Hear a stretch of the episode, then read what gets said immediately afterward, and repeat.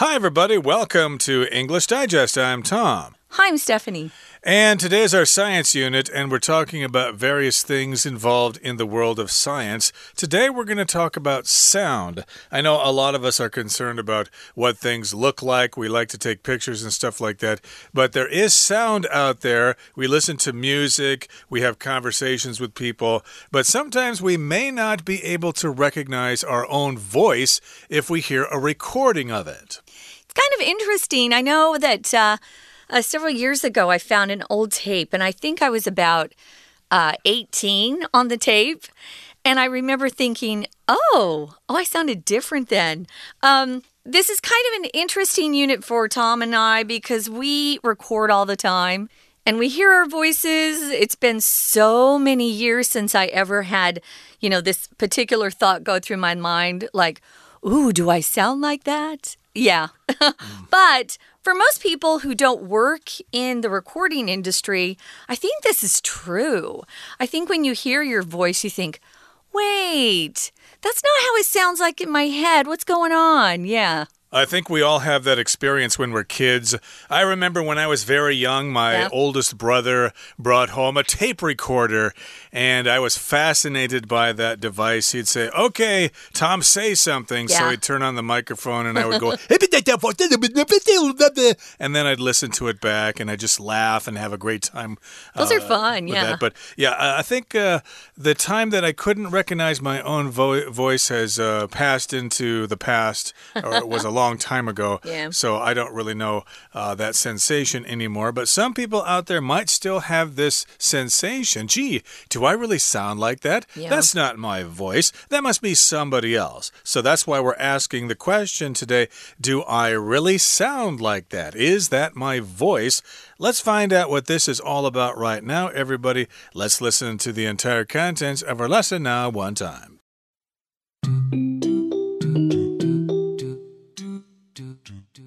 Have you ever listened to a recording of your own voice and thought, do I really sound like that? We all think we sound a certain way because that's how we perceive our own voices when we speak. Some assume they have the rich tones of a classically trained actor, while others imagine they speak in the contralto of an opera singer. So, why does a recording of our own voice sound so oddly high? The answer lies in the biology of our ears and the physics of how we hear sound. Sound takes the form of a wave as it moves through the air, but it also vibrates through solid material, such as bone. When we hear an external sound, it's transmitted through the air and received by the outer ear, eardrum, and middle ear. Inside that is an organ called the cochlea, which passes sound information along to our brains. However, the bones and other tissues inside our skull conduct sound waves straight from our vocal cords to the cochlea. When sound is transmitted this way, the lower frequency sounds are emphasized. This explains why our voices sound higher on recordings. When we speak, we're hearing both kinds of sound, and our brain blends the information. With the lower frequency sounds included, our voices sound deeper and stronger. Whereas, when we listen to a recording, we only receive external information. Hence, our voices seem higher and weaker. Don't be ashamed, though. Everyone experiences this phenomenon. While the voice on the recording may sound different, it definitely is you. And many people appreciate the way you sound.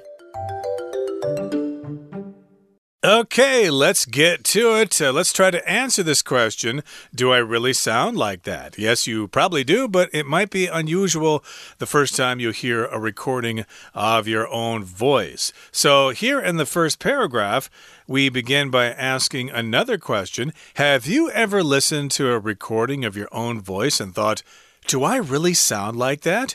Now, as Stephanie mentioned earlier, uh, we do this voice uh, announcing stuff all the time, so we're used to hearing our voices.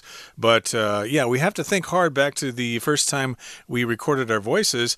And yes, we listened to a recording of our own voice, and then we thought, wow, do I really sound like that? Is that really my voice? That doesn't sound like me. It must be somebody else.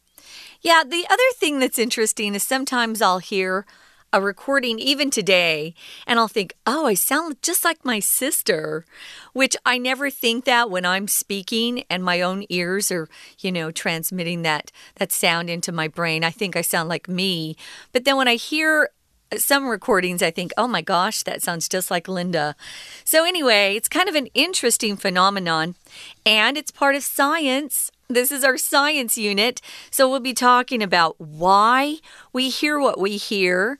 And there are some good reasons why we think uh, when we listen to recorded uh, versions of our voice that we sound much higher than we think we should sound. So, yeah, do I really sound like that?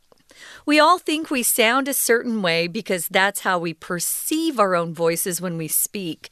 If you perceive something, guys, that's your interpretation of it. Um, I don't know. People can have different ideas about something. It's how they perceive it, how they look at it. Um, if you have experience with something or you have more knowledge about a situation than other people, you might perceive something differently than they do, or your background might um, come into play in how you interpret something. So when you perceive something, you're just aware of it, you, you come to understand it in some way. So, there are some reasons why we might sound a little high, or at least higher than we think we should, when we listen to recordings. Uh, indeed. And I think most of us believe that we've got really nice voices. So when we hear our voice recorded, we might be a little disappointed. I thought I sounded better than that. And some assume they have the rich tones of a classically trained actor. Yeah, I sound like, you know, those uh, Shakespearean actors. Laurence I, Olivier. Yeah, exactly. Or Peter O'Toole or whatever. Yeah. I, I think I have a voice like that. So, yes, I assume that. Some people would assume that. They just think something's true without really asking any questions. That's what to assume means. And yeah, if you're a classically trained actor, you will have those rich tones. You won't have this nasal sounding tone or squeaky tones or whatever. You'll have uh -huh. this uh-huh. very rich tone. And others would imagine they speak in the contralto of an opera singer. Uh, I don't know the different voices in an opera there, but I guess there are different, like bass and alto and soprano. Maybe you should tell us what a mm. contralto mm. is. Contraltos are quite rare these days, uh, but a contralto is the lowest female voice there is. So, right after the contralto comes the tenor, who is the highest of the, the male voices. Yeah, you don't often hear contraltos, that's quite low. Uh, it goes soprano, mezzo soprano, um, and then contralto. So, yeah, that's a very deep voice. Um, and probably if you were to hear a recording of a contralto, you might think it's a tenor sometimes. Okay. Um, anyway, yeah. I guess a lot of people wish they had a lower tone of voice. I've noticed something here in Taiwan, though, that's very different from America. In America, uh, people with lower voices are considered to be more authoritative. They get more of the jobs as news anchors who sit at the desk and report the news but it's different here in Taiwan. Uh, mm. The women's voices here tend to be much higher. And I know when I first came to Taiwan, I had clients that would that would constantly say, "Oh, can you speak a little higher?" You know, mm. and and want you to sound very sweet, uh, which is not the preferred style of voice, at least in America. So I think different cultures appreciate different types of voices as well. Yep, it kind of depends on where you are. True. So here's another question. So, why does a recording of our own voice sound so oddly high? Oddly here just means unusually high. Uh, you hear a recording of your own voice and you think, my voice isn't that high. My voice is really deep. I, right. I shouldn't be sounding like this. but yeah, if you if you make a recording and then you think you're sounding this low, and then when you play it back, it sounds like this, then you're wondering, gee, why is my voice so unusually high? Why is it so oddly high? Hmm. Yeah, I think guys would tend to think that more than the women, but yeah, oddly just means something you're not expecting. Uh, you could have said weirdly high, unusually high, Tom used. Those mm. are all good. So it's different from what you expected. Um, yeah, sometimes people can say he's oddly tall. You know, this guy might be taller than a professional basketball player. You don't expect to find people that tall around you um, unless you maybe you, you play on a basketball team. But yeah, something you're not expecting is odd or oddly.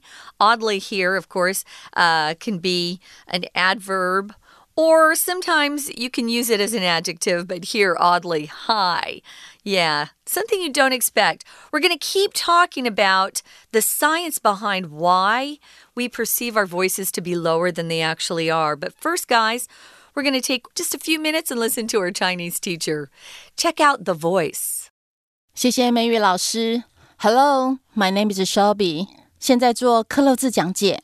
文章一开始 你是否听到自己录音的声音，并想着我真的听起来像那样吗？我们都以为自己声音听起来是某样子，因为这是我们感知自己声音的方式。第二句的后半，因为 That's how we perceive our own voice。That is 后面接 how 引导的名词子句，当做主词补语。动词 perceive 察觉、意识到，后面直接加受词。第一题，有些人空格，他们有丰富的语调，而有些人想象他们就像是女低音歌手。空格前一句说明我们都 think 自己是某个声音，而这句以 some 点点点 while others 点点点来举例说明。后半句提出另外一些人 imagine 自己像歌剧的演唱者，可以推知空格一。应该是与这些动词类似。有些人认为自己具有丰富的语调，所以我们答案选 C，assume 以为。其他选项的意思：A 让点点点留下深刻印象；B 使沮丧；D 重新开始。那么，为什么录音的声音这么高呢？We're going to take a quick break. Stay tuned. We'll be right back.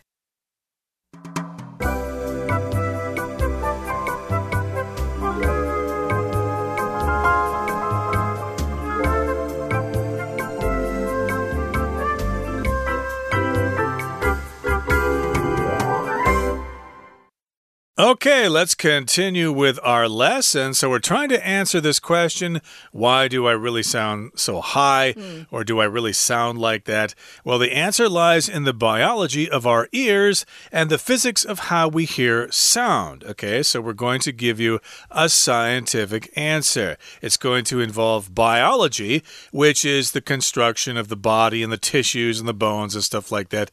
And then, of course, we've also got physics, which is all about the movement of objects in space and stuff like that, especially sound waves. So, yeah, it's a combination of biology and physics here. Yeah, physics is kind of tough as a subject in school. Um, for me, at least, uh, I I wasn't as interested in science, although I did take biology. Physics is concerned with um, nature and it focuses on matter and energy. Sound waves would be part of physics. Um, mechanics, heat, light, those are all part of uh, physics. So if you go on to college and study physics, that's what you can look forward to. We're going to talk about how not only the biology or the makeup of our ears affects the sound, but the physics. And that's going to relate more to these waves we've been talking about that uh, actually brings the sound into your brain, into your skull.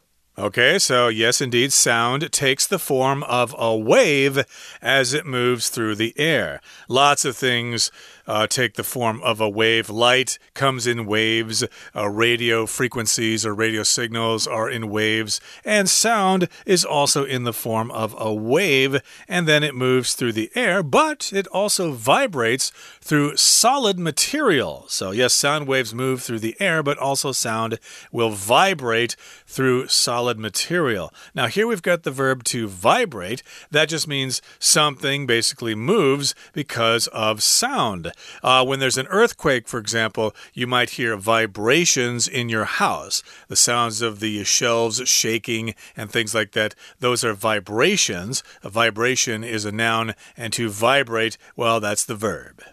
Yeah. I mean, actually, if you sing, you've probably noticed some people, their uh, voice goes up and down. That's called vibrato. And it's kind of that moving of the sound. It can be straight like la or la. That's vibrato. Mm. So there we're talking about that sound vibrating as well. So, yeah, to vibrate. Other things that vibrate could be your phone. When you turn the, the sound off, you can leave the vibration on so it kind of moves a little bit. Um, that is a vibration. So, vibrate, though, is the verb form. Vibration is the noun. Solid material as opposed to gas, which could be, you know, just the atmosphere outside, air. Um, and then there's liquid like water. Solid, though, is firm, stable. You can't put your fist through it. So, yeah, it has to go through um, solid material. Here we're using bone as an example, which is very solid. Yep. Probably some of our listeners have broken bones before. Uh, yeah, probably. I have not myself, but uh, that could be quite uh, painful uh, during the recovery process. But yeah, solid and liquid and gas, those are the three main states of matter. And solid is like, as you said, something that is hard, like bone or something, or it could be wood, a wall, metal, or whatever. So when we hear an external sound, it's transmitted through the air and received by the outer ear, eardrum, and middle ear. So external just means something outside. Maybe we hear thunder, for example. Well, that's an external sound. It comes from the outside and then it moves through the air or it is transmitted through the air. Uh, transmit as a verb just means to send something from mm -hmm. one place to another. You might transmit a radio signal, through, for example. And this uh, transmission goes through the air and then you hear it. Your outer ear picks up the sound of the thunder and then it goes inside to the ear eardrum, and I think there are three bones in there, and then eventually it gets to the middle ear. Now, in that middle ear, inside that it says is an organ, part of your body, called the cochlea. Um, the first time I ever saw this word before when I was growing up, I'd never heard of it, to be honest. Mm. Um, and then they uh, they invented a way for deaf people to have some sort of surgery where they would place something inside someone's brain in the cochlea. It's called a cochlear implant. And now people who are very hard of hearing or some even deaf, can suddenly start hearing sounds on the outside world, which is really cool. So, cochlea, that's the organ, and that passes sound information along to our brains. So, all of this um, transmission works. Yes, it goes through your ear, but it isn't until it it reaches your brain that you actually can, uh, I think, translate the sound into something you understand. Mm -hmm. Turns it into electric impulses or whatever yeah, that your cool. brain can interpret and stuff like that. However, the bones and other tissues inside our skull conduct sound waves straight from our vocal cords to the cochlea. So, yes, we've got the bones, and then we've got other tissues, which could be the skin, the mm-hmm. muscle, mm. stuff like that. Anything organic inside our body is a tissue, and they conduct sound. You could say they transmit the sound as well, uh, straight from your vocal cords uh, to the cochlea. Uh, vocal cords are those things inside your throat that vibrate together. They are so muscles. That, uh, yeah, they're muscles. And yeah. of course, you need to take care of your vocal cords as well. And of course, they cause a sound in our throats, and that's uh, the thing that makes us speak. And so, yes, indeed, uh, that's how we conduct those sound waves straight from the vocal cords through the head, through the skull, through the tissues, eventually to the ear or the cochlea. I wanted to mention this uh, verb conduct. Um, has the same meaning as transmit right here. Hmm. So that's kind of a cool thing you can use. We use it a lot when they're talking about electricity. It conducts electricity.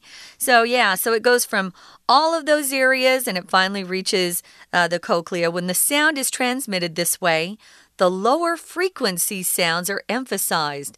Here, frequency just means um, how fast or slow that wave goes, which is kind of cool.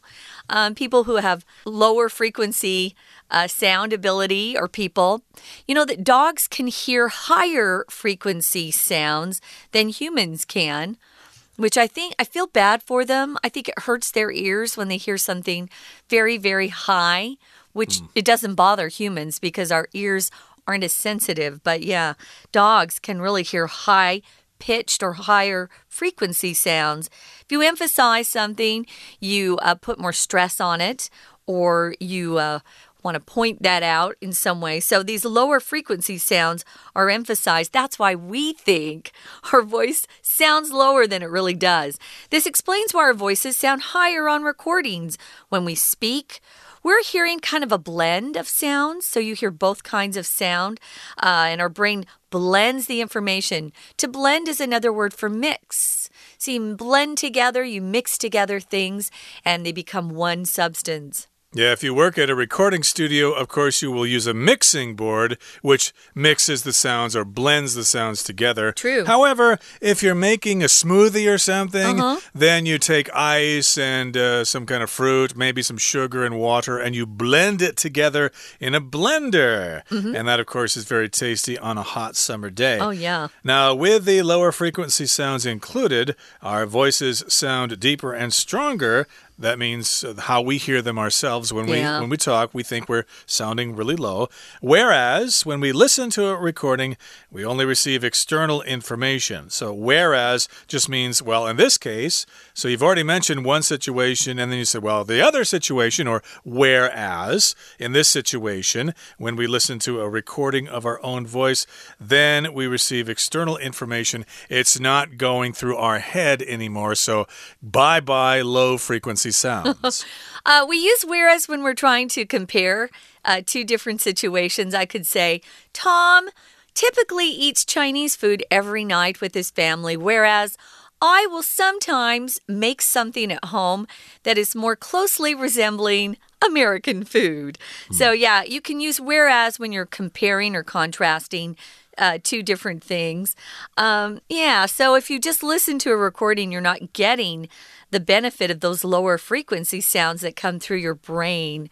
So, hence, or this is the you know the conclusion here hence or to conclude our voices seem higher and weaker when we're just listening to a playback of a recording so I think people are getting more familiar with their voices, even when they don't work as voice artists like Tom and I do, because people are taking all those videos these days and putting them online. Mm, yeah, we uh, hear recordings of ourselves all the time, so we're probably more and more familiar with the sound of our voice.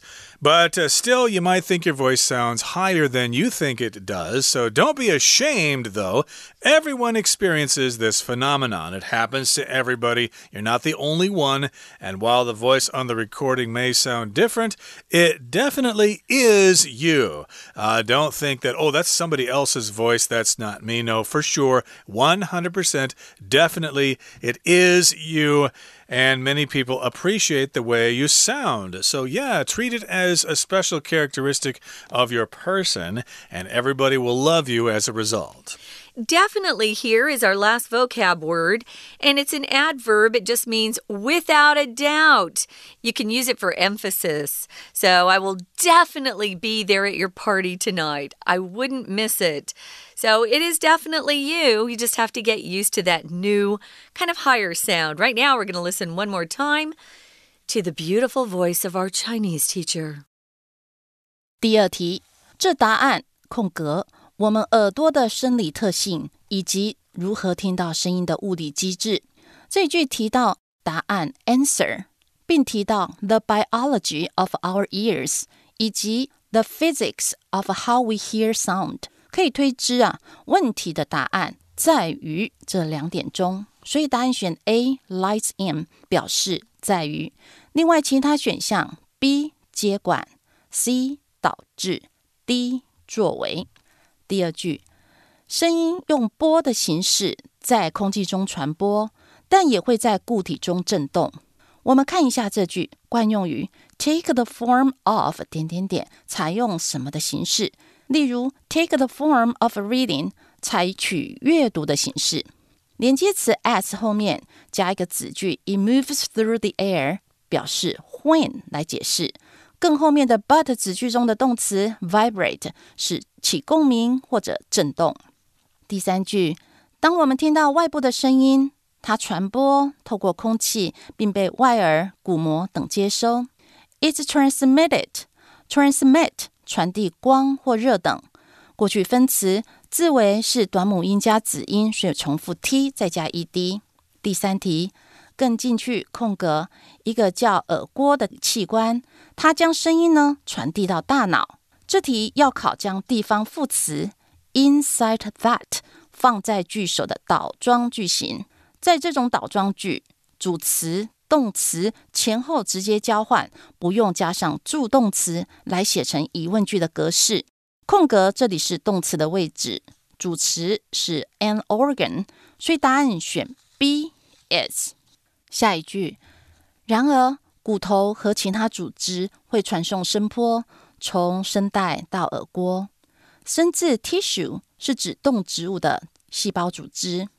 Conduct sound waves 传送声波。当声音以这种方式传播时，更凸显了低频。接着到第三段，第二句，当我们说话的时候，听到两种不同的声音，而大脑会融合这些讯息。Blend the information，融合这些讯息。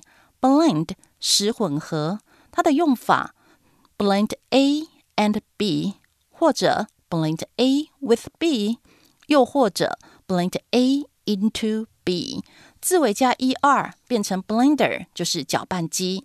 第四题，因为比较低频的声音怎么样子，我们的声音听起来会比较低沉。然而，当我们听录音的时候呢？只收到外部的声音。这题要测验 with 加受词加受词补语来补充说明主要句子的附带状态。The lower frequency sounds 低频音是受词，它是被包含在我们声音里的，所以用 PP 形态。答案选 D included。第五题空格，我们的声音似乎更高更弱。前一句说。当我们听录音的声音时，只收到外部的声音讯息，也就是说没有了低频音，因此啊，声音会听起来比较高。所以答案选 C。Hence，因此，我们看其他选项：A 同样的，B 相反的，D 此外都与句意不搭。我们再看下一句。然而，请不要感到难为情，每个人都有经历这种现象。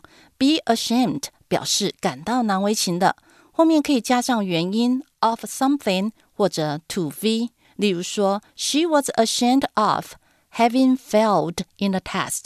她因为考试不及格而感到羞愧。